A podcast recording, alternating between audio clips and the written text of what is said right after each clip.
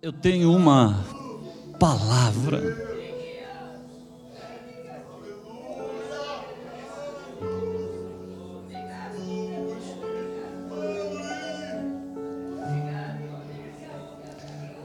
Abra a tua Bíblia.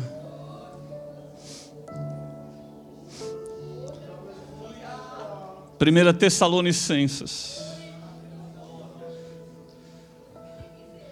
Capítulo 4.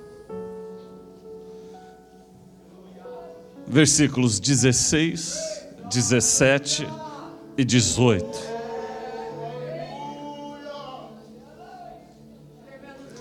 O Espírito de Deus é perfeito.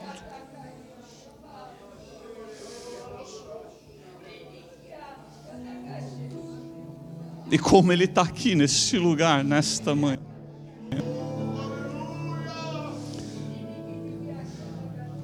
Deus tem uma palavra para a igreja nesta manhã e eu quero que você preste atenção, porque Ele já vem falando desde o início deste culto com a igreja. 1 Tessalonicenses capítulo 4, versículos 16, 17, 18. Porque o mesmo Senhor descerá do céu com alarido e com voz de arcanjo e com a trombeta de Deus, e os que morreram em Cristo ressuscitarão primeiro, depois nós. Os que ficarmos vivos, seremos arrebatados juntamente com eles nas nuvens a encontrar o Senhor nos ares, e assim estaremos sempre com o Senhor. Portanto, consolai-vos uns aos outros com estas palavras. Depois nós os que ficarmos vivos, seremos arrebatados juntamente com Ele nas nuvens, a encontrar o Senhor nos ares, e assim estaremos sempre com o Senhor. Quinta-feira, o Espírito de Deus sussurrou no meu ouvido: o Rei está voltando.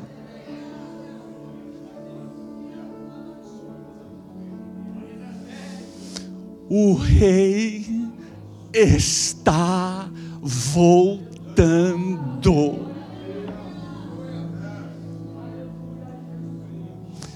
Rei está voltando. Depois nós, que ficarmos vivos, seremos arrebatados juntamente com eles nas nuvens, a encontrar o Senhor nos ares, e assim estaremos sempre com o Senhor Jesus está voltando, noiva de Cristo, prepare-se para as bodas do Cordeiro, porque eu estou às portas.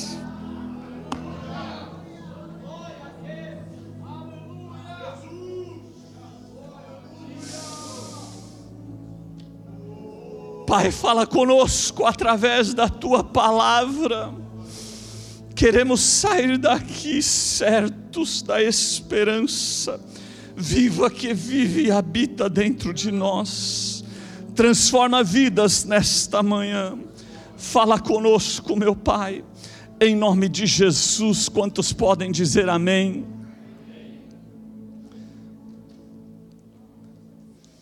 Eu quero trazer para você, através do Espírito de Deus, uma palavra de esperança em meio a um momento caótico, uma palavra de resposta em meio a um momento de muitas perguntas sem resposta, uma palavra de direção em meio a uma geração e a um mundo perdido, sem saber para onde ir e para onde olhar. Jesus Cristo está voltando. Jesus é o caminho, a verdade e a vida. Ninguém pode ir ao Pai se não for por Ele. E está chegando o momento da trombeta soar para a igreja. Está chegando o momento da igreja desaparecer desta terra. Está chegando o momento de nós reinar, reinarmos com o Senhor. Está chegando o momento de nós participarmos das bodas do Cordeiro, sendo servido pelo próprio Cristo Jesus. E o Espírito de Deus ministrou nesses últimos dias dentro destes versículos 17 e 18. Depois nós, os que ficarmos vivos, seremos arrebatados juntamente com eles nas nuvens, a encontrar o Senhor nos ares, e assim estaremos sempre com o Senhor nós seremos arrebatados, nós vamos encontrar o Senhor e vamos estar com o Senhor para sempre. Não interessa o que o mundo diz ou o que as pessoas pensam, mas a manifestação deste versículo está muito próxima, está muito próxima de acontecer, e nós precisamos nos render a Jesus Cristo, para que quando a trombeta venha soar, nós tenhamos ouvidos espirituais para escutar e encontrar Ele nos ares e encontrar Ele na glória. Nós não nos rendemos a Cristo por causa de milagre. Nós não nos rendemos a Cristo por causa de cura, por causa de porta aberta, por causa de bênção, ou por causa de algo que eu quero. Estas coisas acontecem sim. Cristo faz milagre, Cristo cura, Cristo abençoa, Cristo abre a porta, mas nós nos rendemos a Cristo, porque existe uma inquietação no nosso interior, existe uma insatisfação na nossa alma. Nós compramos e não resolve, nós vendemos e não resolve, trabalhamos e não resolve, casamos e não resolve, temos filhos e não resolve, mudamos de país e não resolve, recebemos o green card e não resolve, vamos para a praia e não resolve, fazemos um monte de coisa e não resolve. Presta atenção, Jesus disse: o ladrão vem, senão para roubar, matar e destruir, e aquele que não está em Cristo, em Cristo está em constante assalto está sempre sendo assaltado. Pastor, por que, que nós nos rendemos a Jesus Cristo? Porque Jesus disse assim: o ladrão vem para mexer com a tua inquietação, com a tua insatisfação, mas presta atenção, eu vim para que tenham vida. Não é qualquer vida, não. Vida em abundância. Vida em abundância. Vida em abundância. O que, que é vida? Vida é o que nós vivemos nesta terra. O que, que é vida em abundância? É encontrar Ele no ar. O que, que é vida em abundância? É encontrar Ele na glória. O que, que é vida em abundância? É encostar nas marcas de Cristo.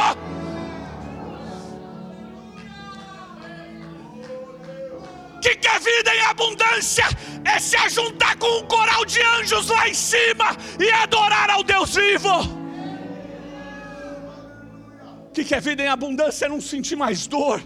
Que quer vida em abundância é não sentir mais tristeza. Que quer vida em abundância é não ter mais depressão. Que quer vida em abundância é nunca mais envelhecer.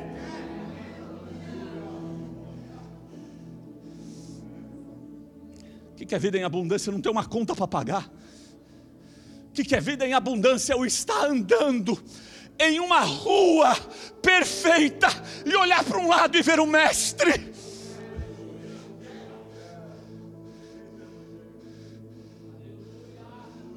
Olhar para o outro lado e ver Paulo. Olhar para o outro lado e ver Abraão. Olhar para um outro lado e ver Esther. Olhar para um outro lado e ver meu tio. Olhar para um outro lado e ver meu avô. Olhar para um outro lado e ver a família de Deus.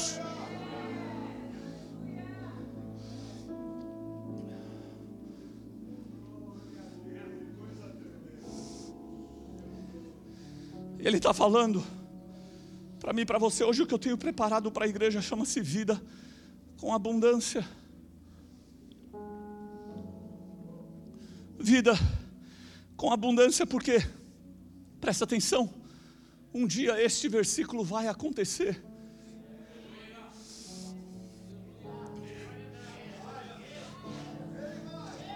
Um dia ele vai descer do céu com alarido e com voz de arcanjo e com a trombeta de Deus, os que morreram em Cristo vão ressuscitar. E nós que ficarmos vivos,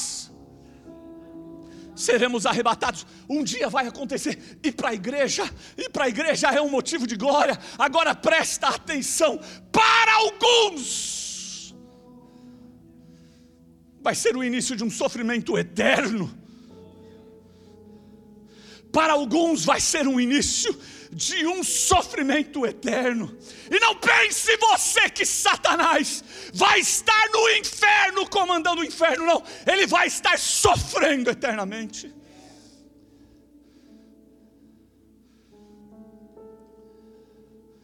Mas para nós, igreja, seremos arrebatados. Pastor, que, que o Senhor está querendo dizer? Aquilo que o Espírito de Deus sussurrou no meu ouvido. O rei está voltando. Eu louvo a Deus porque, com todas as nossas falhas, eu percebo que é o Espírito de Deus que controla essa igreja. Pastor, por que, que o Senhor não combina com o ministério de louvor? O que, que eles têm que cantar? Porque se eu combinar o estrago, mas o Espírito que sussurra no meu ouvido, sussurra no ouvido deles. Vocês acham que eu ligo? Canta isso, canta aquilo, vou pregar isso, vou pregar aquilo não é o Espírito de Deus que casa. E ontem à noite eu estava com o Márcio e com outros irmãos, aí ele virou e falou assim: amanhã nós vamos cantar sobre a volta de Cristo. Eu falei assim: eu vou embora, porque se eu não for embora, esse, essa festa vai explodir, vai pegar fogo. Eu vou sair daqui. E eu já fui para casa glorificando a Deus, falando: Espírito de Deus, como o Senhor é perfeito.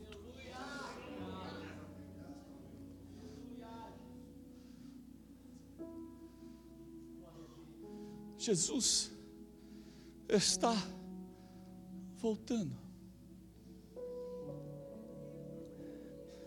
E Paulo escreve assim no versículo 18: Portanto, consolai-vos uns aos outros com estas palavras. Nós não podemos tirar o foco do Evangelho nós não podemos tirar o foco da volta de Cristo.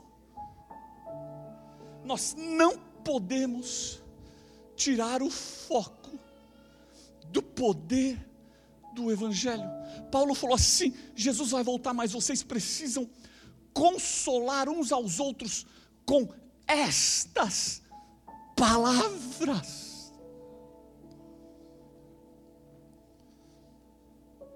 Vocês precisam falar sobre a volta de Cristo.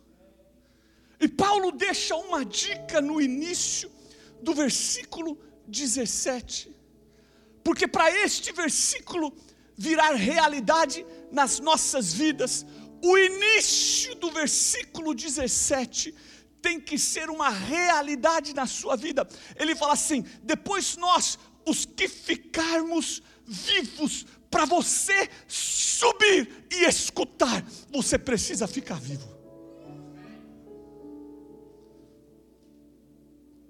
Você precisa permanecer vivo.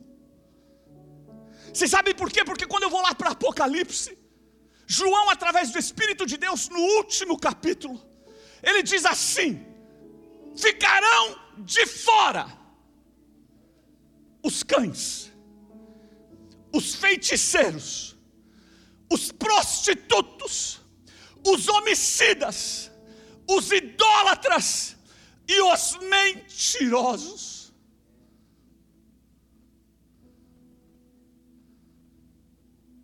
Vai entrar todo mundo?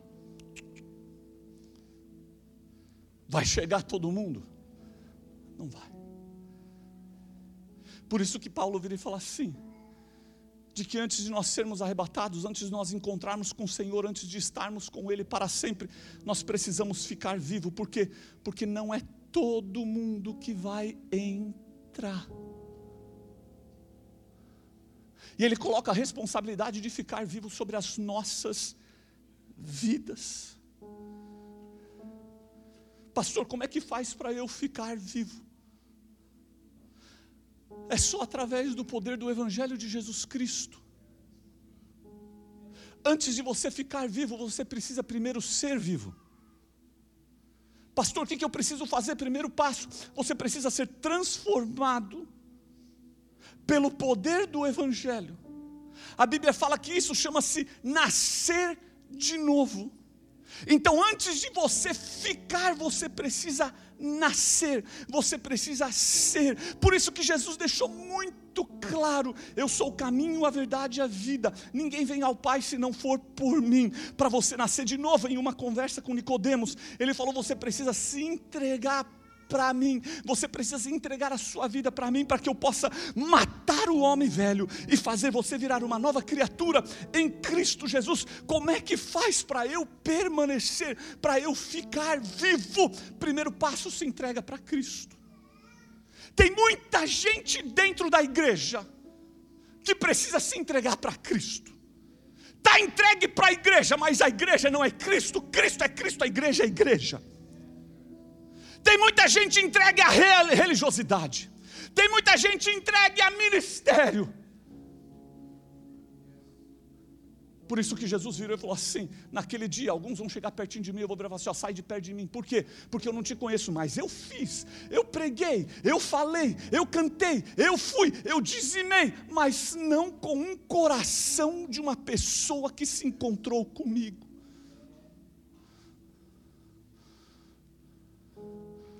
Evangelho. Ficar vivo. Ser transformado pelo Evangelho. Segundo passo. Depois do ser vem o ficar. Por quê? Porque tudo que nasce é esperado o crescimento. Tudo que nasce é esperado um relacionamento. Você não tem filho e joga ele de lado. Você não tem filho e esconde ele num quarto. Não, você, você resolve ter um relacionamento com o seu filho, e conforme o tempo vai passando, você vê ele crescendo, por quê? Porque é esperado este crescimento. Pastor, o que, que o senhor está falando aqui para nós? O que eu venho falando há muito tempo. Você quer ficar vivo?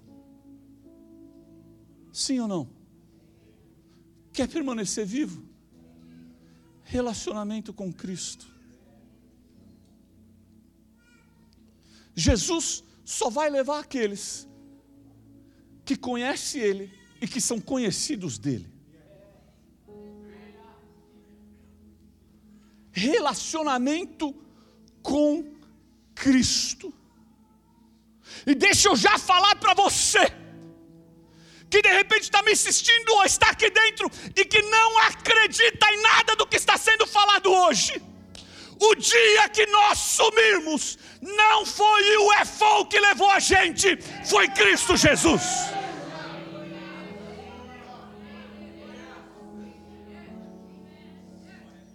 Já vou te dar essa dica: que se um dia eu e a minha casa, que decidimos servir ao Senhor, desaparecermos desta terra, mas o meu carro ficar, a minha roupa ficar, a minha casa ficar, este prédio ficar, não foi alienígena, eu não mudei para a lua, nem para Marte, nem para o subsolo, Deus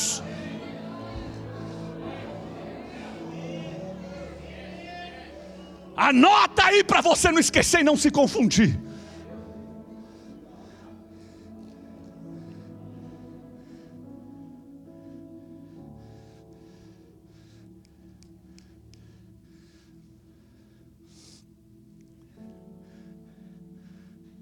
Ou não é, Clério? Porque o anticristo já está preparando, né? O anticristo já está preparando para a volta de Cristo. O anticristo acredita muito mais do que nós, do que aqueles que vêm na igreja semana após semana. O anticristo já fica criando ideias de que tem UFO, tem alienígena, tem vida em Marte, tem vida ali, tem vida aqui, por quê? Porque eles sabem que o dia do Senhor está próximo e que um dia a igreja vai sumir. E para confundir a vida e a mente daqueles que vão ficar, ele já está preparando a cama para uma notícia, para quê? Para você não acreditar. Mas eu já estou deixando aqui o meu testemunho. O dia que eu desaparecer, não foi marciano que me levou. Foi a trombeta que soou e eu escutei.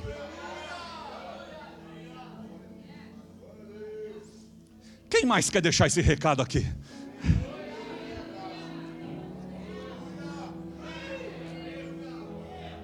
Maranata, hora vem, Senhor Jesus.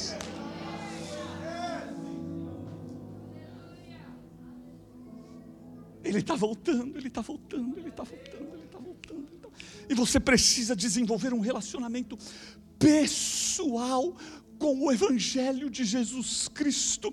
Você precisa desenvolver um relacionamento com Jesus Cristo para que você venha nascer de novo e ficar vivo. Por quê? Porque esta volta de Cristo, estes versículos, são só para aqueles que vão ficar vivo. A igreja vai escutar, mas o mundo não vai escutar trombeta nenhuma. A igreja vai escutar, mas aqueles que não estão em Cristo não vão escutar absolutamente nada. Agora presta atenção, quando eu olho para Paulo, Paulo Paulo escreveu esta carta de Tessalonicenses. Paulo, ele teve várias experiências sobrenaturais com o evangelho. Paulo teve dentro de uma prisão, aonde veio um terremoto, o terremoto detonou a prisão e ele saiu vivo. Paulo teve uma cobra picada em sua mão. Paulo ele teve em cortes, Paulo ele teve em tempestades, aonde ele sobreviveu. Mas você sabe o que, que me chama a atenção? Muito mais do que as experiências sobrenaturais de Paulo, foi o fato de Paulo ele ter escrito cartas. Você sabe o que é carta? Cartas são experiências pessoais. Carta, carta você fala daquilo que está no teu coração. Na hora que você para para sentar numa mesa, pegar um pedaço de papel e pegar uma caneta, você fala daquilo que está dentro de você. Tem muita gente querendo viver só o sobrenatural. Tem muita gente, de repente, com a síndrome dos nove leprosos, que queriam a cura, mas queriam vazar. E eu quero falar para você que muito mais do que essas experiências sobrenaturais, muito mais vale as cartas, as experiências pessoais que nós temos com o Evangelho de Jesus Cristo, porque o Evangelho é sobre conhecer a Cristo. E Paulo escreveu cartas. Paulo escreveu cartas para igrejas que ele plantou. Paulo escreveu cartas para irmãos que ele desenvolveu no seu relacionamento com Cristo. Paulo escreveu cartas para filhos na fé. E quando você lê as cartas de Paulo, você percebe que ele rasgou seu coração e começou a falar dentro daquela carta aquilo que o Evangelho fez na vida dele e que deveria fazer na vida dos outros. E muito me chama as cartas que ele escreveu para Timóteo. Ele escreveu duas cartas para Timóteo. Timóteo era um jovem pastor, filho dele na fé uma pessoa que andou com Paulo, e ele escreveu duas cartas para Timóteo. A primeira carta é mais direcionada à igreja, a segunda carta é mais direcionada a Timóteo.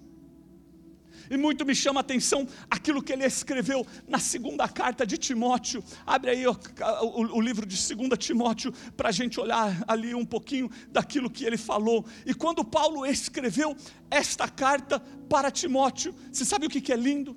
Ele estava preso, ele estava em uma cadeia. E de acordo com aquilo que ele escreveu no capítulo 4, ele estava prestes a ser executado. Ele estava esperando a morte. Ele diz: Combati o bom combate, encerrei a carreira, guardei a fé. E no capítulo 18, do versículo 4, ele diz assim: O Senhor me livrará de toda má obra e guardar-me-á para o seu reino celestial, a quem seja glória para todos sempre. Ou seja, Paulo estava escrevendo uma carta pessoal para Timóteo, dentro de uma prisão, esperando a morte. Muito doido. Só um cara que tem relacionamento com o Espírito de Deus para nos seus últimos minutos de vida para servir o próximo. E não é só servir Timóteo, não, é servir nós aqui também. Imagina se Paulo tivesse desistido. Aonde que estaria metade do Novo Testamento? Imagina se Paulo tivesse falado: Ah, estou tristinho, porque porque eu estou numa cadeia. Olha só o que, que o Senhor preparou para mim. Isso é jeito de eu sair desta terra. Ele me chama para isso. Imagina se Paulo tivesse de repente olhado para as suas circunstâncias e falado: A vida aqui está muito difícil. I give up.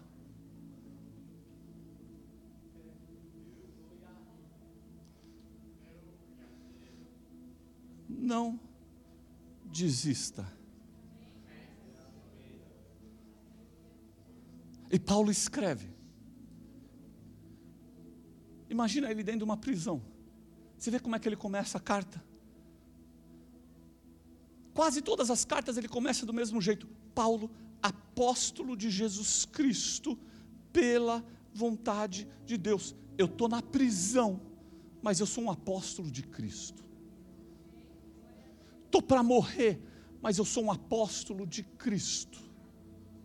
Pela vontade de Deus, eu sou um apóstolo pela vontade de Deus. Estou nesta prisão pela vontade de Deus. Eu estou, eu estou perecendo pela vontade de Deus. Aí ele fala assim: segundo a promessa da vida que está em Cristo Jesus. Dentro da prisão, olha o que, que ele fala para Timóteo: Timóteo, meu filho amado, graça, misericórdia e paz da parte de Deus Pai e da de Cristo Jesus, Senhor nosso Deus. Quase todas as cartas que Paulo abre, ele dá graça, misericórdia e paz.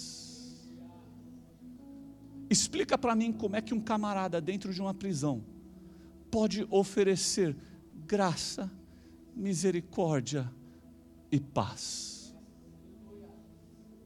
Como é que isso acontece?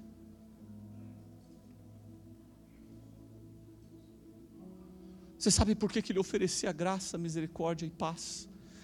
Porque era aquilo que o Evangelho tinha dado para ele no seu relacionamento. Tanto que lá em 1 Coríntios capítulo 11, versículo 23, ele fala assim, o que eu recebi do Senhor vos ensinei. Aí ele olha para Timóteo e fala assim, Timóteo, eu tenho graça, misericórdia e paz para passar para você. Você sabe o que isso significa? Relacionamento. Quem não tem relacionamento quer dinheiro e paz.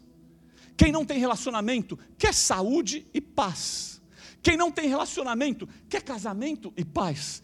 Quem não tem relacionamento quer documento e paz. E Paulo, dentro de uma prisão, fala graça e paz, graça e paz, graça e paz, graça e paz. Você sabe o que ele está falando? Eu estou numa prisão, estou para morrer, mas não tem capeta que tire a graça e a paz que está dentro de mim.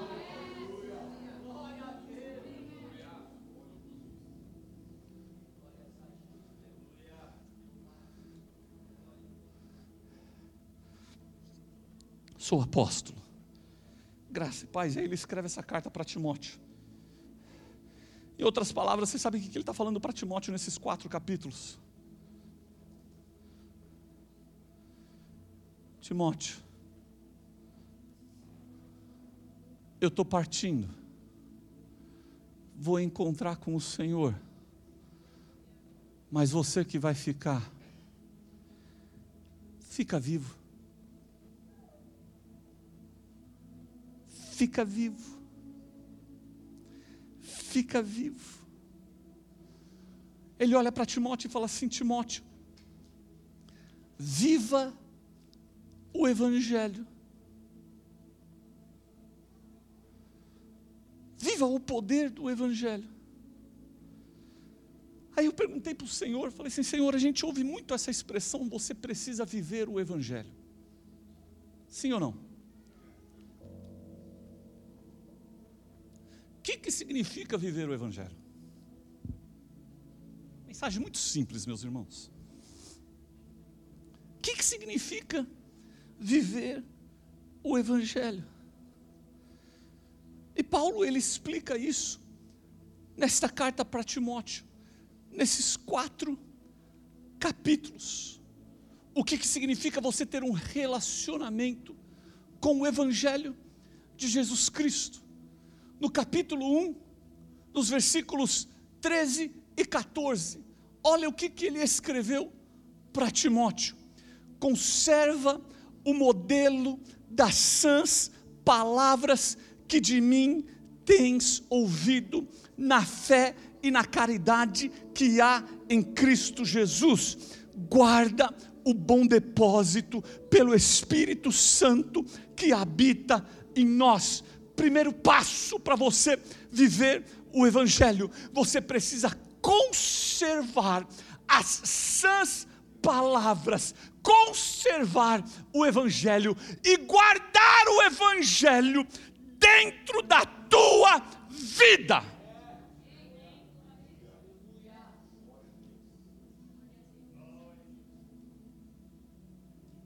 Não abro mão da sã doutrina.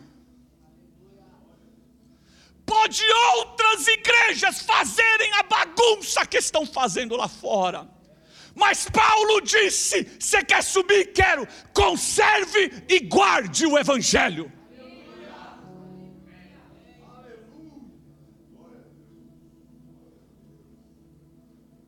O bom depósito, através do Espírito de Deus bagunçando, estão.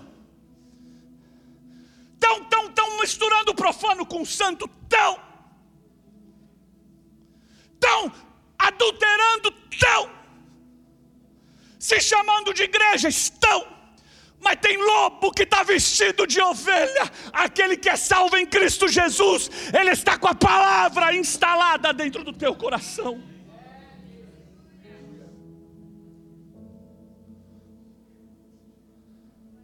Paulo falou: conserva e guarda, para que você não seja enganado por nenhum vento de doutrina, por fábulas, por mentirinha, por movimento, por historinha, precisa conservar a sã doutrina guardar o bom depósito.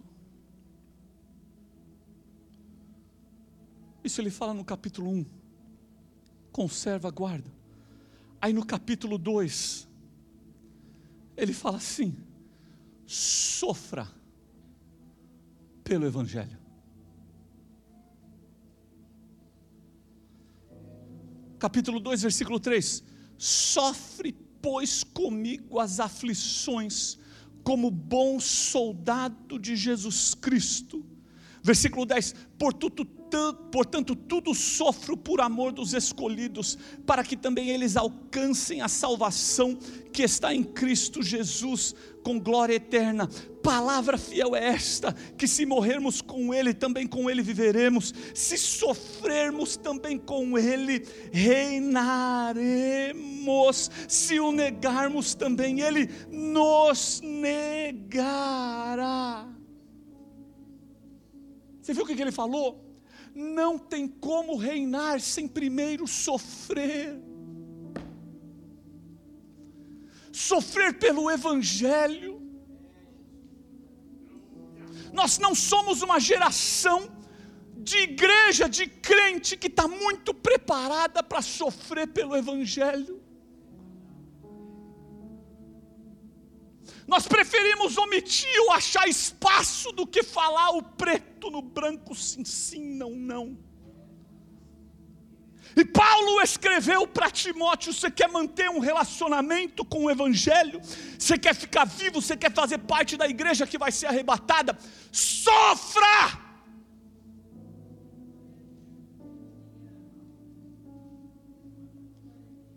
Pelo Evangelho parta para o sacrifício pelo próximo.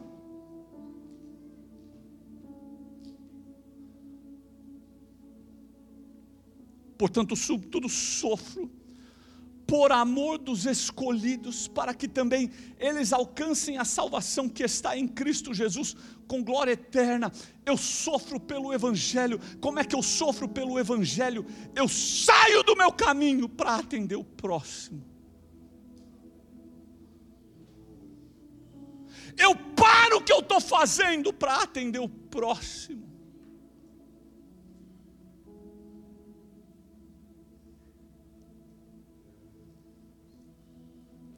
Eu tiro da minha boca para colocar na boca do próximo.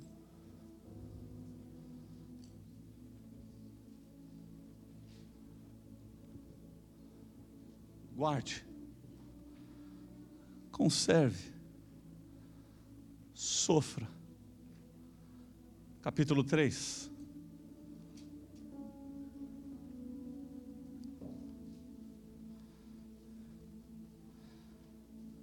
Versículo 14. Tu, porém, permanece naquilo que aprendeste. Pastor, os dias estão difíceis trabalhosos. Era isso que Paulo estava falando para Timóteo no início do capítulo 3. Nos últimos dias sobrevirão tempos trabalhosos, tempos difíceis. Vai ter gente avarenta, presunçosa, amante de si mesmo, egoísta. Vai ter gente fazendo um monte de blá blá blá. Mas tu, meu filho, permaneça no Evangelho. Dê continuidade no Evangelho. Persevere no Evangelho. Fique no Evangelho. Você sabe o que Paulo está falando aqui para Timóteo? Nenhuma das circunstâncias na tua volta tem capacidade de te tirar do Evangelho.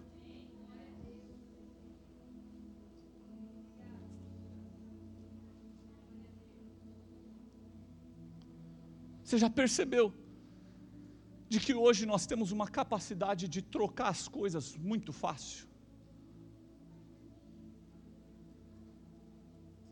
E isso está no nosso subconsciente. Você compra uma roupa, você chega em casa, você coloca ela, faz duas semanas que você está com ela, você vai na loja, ninguém pergunta nada, você devolve, eles te dão teu dinheiro. Você troca assim. Ó. Você compra para festa, usa, deixa o tega, chega na segunda, você devolve. Ninguém pergunta nada.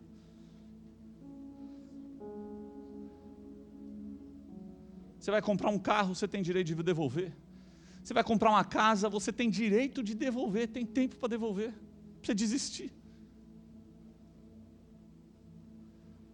Hoje pregam, se não der certo um casamento, vai e devolve, troca de mulher, troca de homem.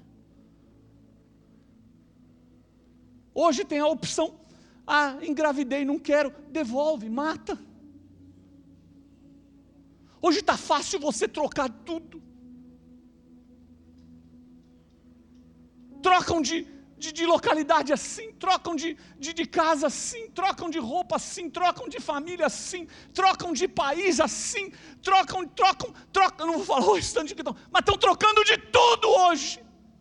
Por quê? Porque o mundo está falando para nós de que se você não gostar, você pode trocar. E nós estamos fazendo a mesma coisa com o Evangelho. Eu chego com uma lista daquilo que eu preciso. Preciso disso, preciso disso, preciso disso, preciso disso, preciso disso. Se não funcionar, eu vou trocar. Hoje eu troco o Evangelho por uma praia. Hoje eu troco o Evangelho por um lazer. Hoje eu troco o Evangelho por um verão. Hoje eu troco o Evangelho por dinheiro. Hoje eu troco o Evangelho por qualquer outra coisa que está acontecendo lá fora. Hoje eu troco o evangelho porque falaram mal de mim. Hoje eu troco o evangelho porque pisaram no meu calo. Hoje eu troco o evangelho porque eu não gostei de A, não gostei de B. Hoje eu troco o evangelho porque o som está assim ou está assado. Hoje eu troco o evangelho porque a luz está assim ou a luz está assada. Hoje eu troco o evangelho por causa do horário do culto. Hoje eu troco o evangelho é, porque o irmão falou mal de mim. Hoje eu troco o evangelho por causa disso ou por causa daquilo. E Paulo falou assim: vai ter dias trabalhosos e eles se infiltram em casas, querendo te pegar. Mas Timóteo, meu filho, permaneça naquilo que você tem ouvido de mim.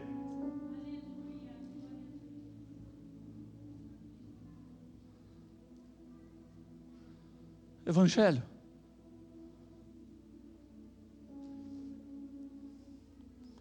De Jesus Cristo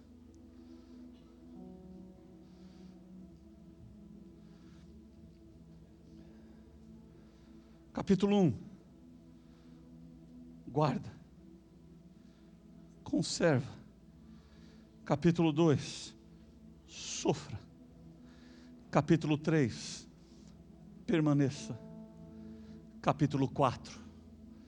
Paulo olha para Timóteo e fala para ele assim no versículo 2: pregues a palavra. Pregues a palavra, pregue o Evangelho, instes a tempo e fora de tempo, redarguas, repreendas, exortes com toda longanimidade e doutrina. O Evangelho é vivo em você? Amém? Você precisa pregar. Você sabe por que você precisa pregar?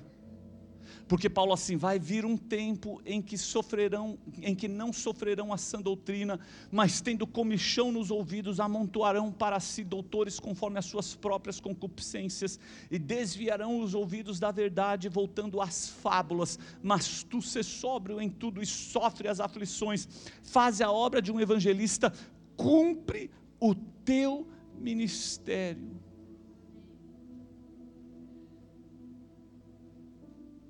Pregue o Evangelho de Jesus Cristo. Pregue a palavra de Jesus Cristo. Pregue a quem estiver na sua frente necessitando. Pregue o Evangelho de Jesus Cristo. Se o Evangelho é vivo dentro de você, você precisa colocar ele para fora.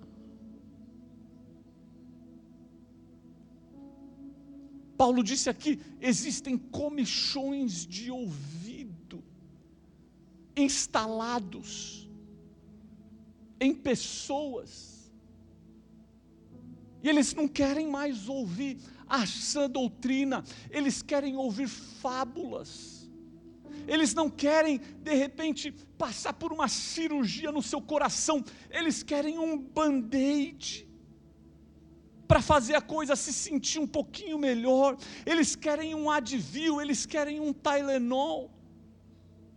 E o Senhor está falando para esta igreja que eu creio que tem um compromisso com a palavra do Senhor. Você tem, eu tenho. Então nós precisamos pregar a palavra.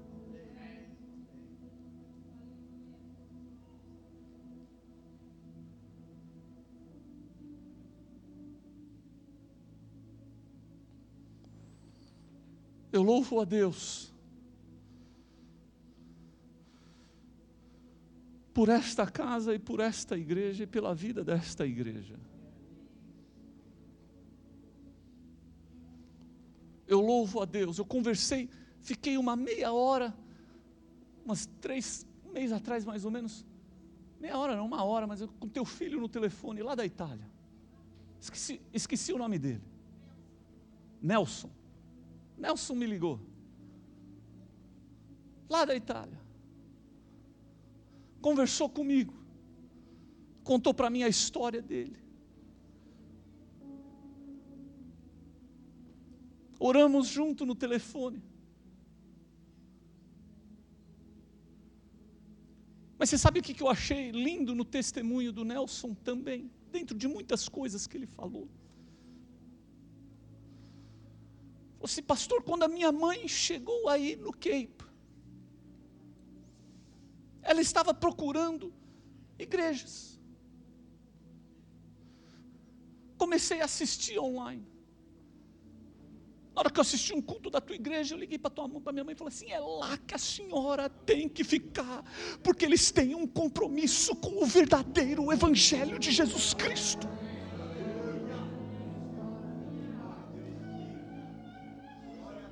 É lá, é lá, é lá. Daqui da Itália eu percebi de que aquela igreja, aquela casa tem o. Mãe, não vai para lá nem para cá. Fica naquela assembleia, porque aquela casa, naquele púlpito, todos que pregam, pregam o Evangelho.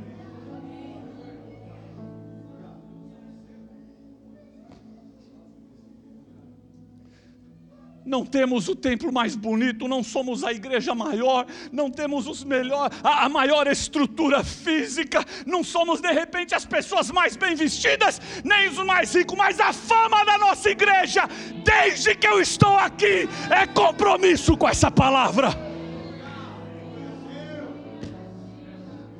Pregamos mal, falamos mal, erramos bastante, cantamos mal, a nossa comida é ruim, o teto é preto, é assim assado, mas a palavra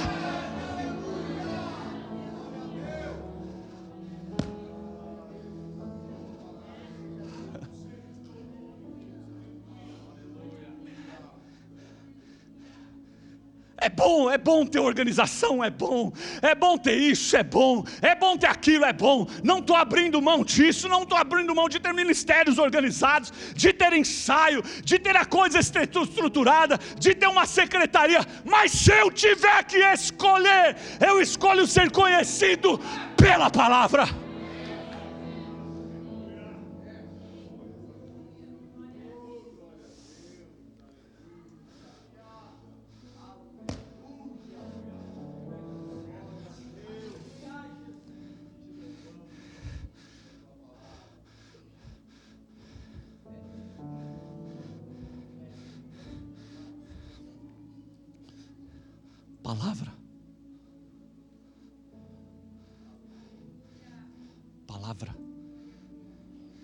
Você sabe o que, que o comichão do ouvido quer? Que a palavra saia.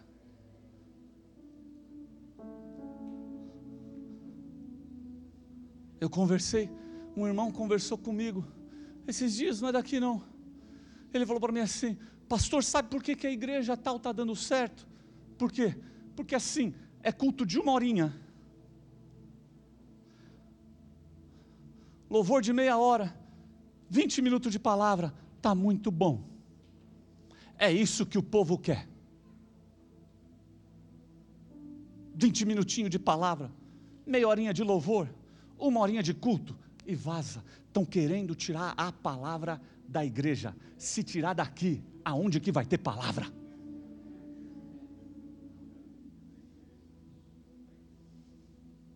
Mas você sabe o que é isso?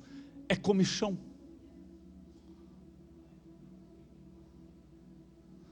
Comichão instalado.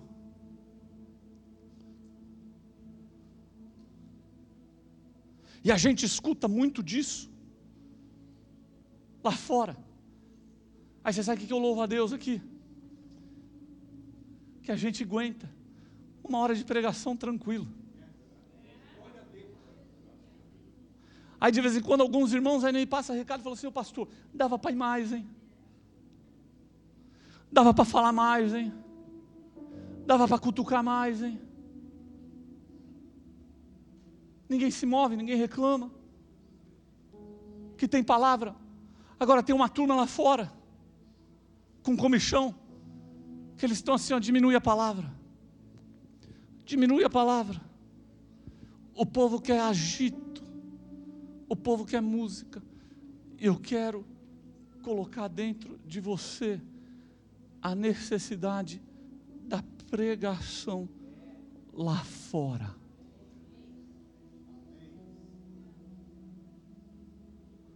Dá para fazer?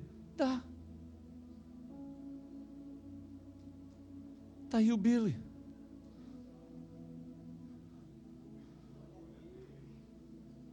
Marca uma reunião comigo, pastor. Estou com um grupo de irmãos fazendo estudo bíblico. Dá para ajudar? Dá. Vamos lá? Vamos. Fui na casa dele. Quero trazer para a igreja? Traz.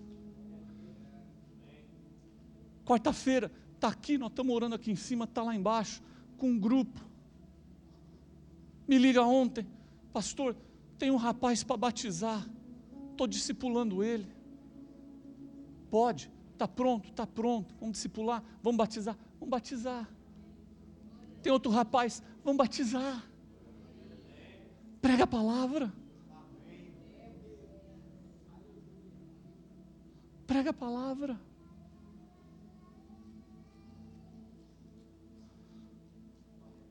Como é que faz para eu ficar vivo? Você quer se colocar de pé? Nós já vamos entrar na ceia.